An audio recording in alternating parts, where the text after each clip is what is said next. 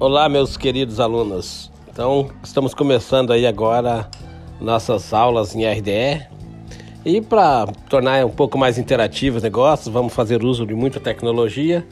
Então, eu achei uma coisa bem bacana. Então, nossas aulas agora também contarão com alguns podcasts. Uns que eu mesmo farei junto com alguns profissionais, colegas meus aqui na cidade de Medianeira ou Foz do Iguaçu, e outros que eu passarei para vocês para vocês ouvirem.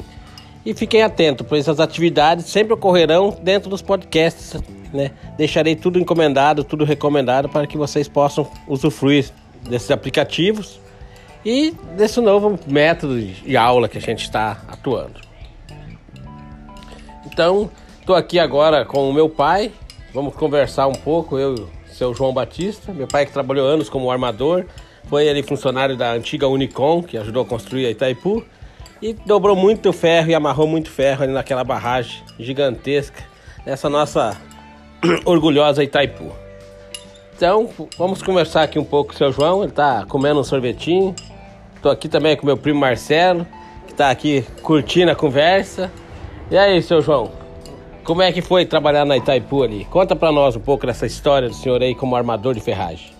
Foi ótimo. Foi ótimo trabalhar ali, porque a gente conheceu muita coisa que não conhecia. Principalmente na parte de ferragem, a parte de, de amarrar ferro, a parte de, dobrar. É, porque não é fácil.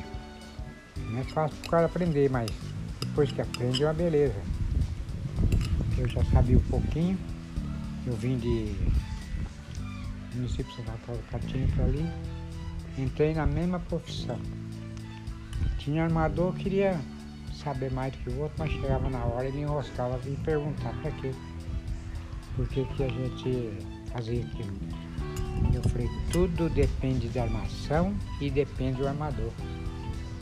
E o senhor era um bom armador na época. Dobrou muito ferro, fez muito rabo de macaco na ferragem. Vixe, rabo de macaco, rabo de, de quanto é coisa. Né?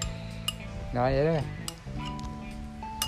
é, uma coisa que vocês precisam saber, né? O armador é muito importante. E o cara que sabe armar uma ferragem é muito mais importante na obra, porque a ferragem na obra ela tem que estar tá firme.